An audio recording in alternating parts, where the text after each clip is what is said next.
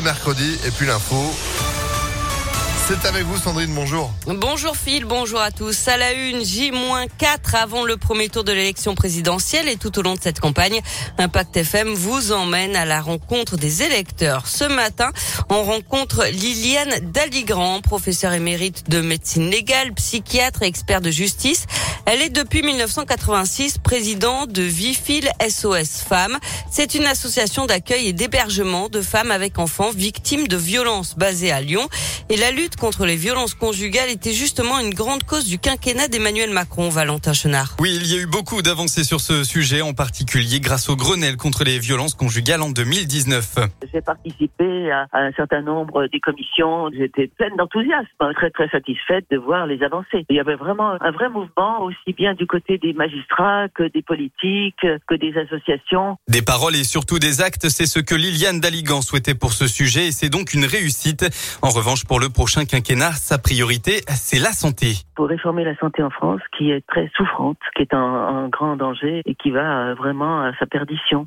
L'hôpital est en crise, les soignants sont malheureux, euh, c'est plus possible. Si elle dénonce un gros manque de pertinence dans les débats depuis plusieurs années, voter, elle l'a toujours fait et elle ne dérogera pas à la règle cette année. Je vais voter pour le plus intelligent. Ça n'autorise pas toutes les qualités, en particulier d'humanité, mais c'est quand même, euh, voilà, on peut avoir confiance en quelqu'un qui a des capacités d'intelligence supérieures aux autres. Liliane Daligan a un autre souhait, une forte participation à cette élection. Et selon le baromètre quotidien Opinionway à Partners pour les échos publié lundi, euh, seuls 66% des Français comptent se rendre aux urnes dimanche pour le premier tour de l'élection présidentielle. 34% d'abstention donc dans ce scénario, beaucoup plus qu'en 2017 où elle avait atteint 22% au premier tour. Reste de l'actualité, pas de blocage la raffinerie de Fézin ce matin. Les agriculteurs et les routiers ont repoussé leur mobilisation. Ils ont obtenu un rendez-vous avec le préfet de région. Les remorqueurs dépanneurs, eux, prévoient une mobilisation demain. Ils menacent de ne pas intervenir sur les routes et autoroutes pour le compte des sociétés d'assistance. Ils réclament des augmentations de salaire. Ils ont prévu de manifester demain après-midi avec leur camion de remorquage sur la 6. Et puis ce drame de la route, trois jeunes lyonnais ont perdu la vie dans un choc frontal sur une départementale du Vaucluse hier en fin d'après-midi d'après le Dauphiné libéré. Les victimes avaient entre 19 et 21 ans. Les conducteurs des deux véhicules qui se sont percutés ont également été blessés dont l'un grièvement. C'est un dépassement dangereux qui pourrait être la cause de l'accident. On passe au sport avec du foot. C'est bien parti pour les Anglais en Ligue des Champions. Liverpool l'a emporté 3 buts à 1 au Benfica en quart de finale aller.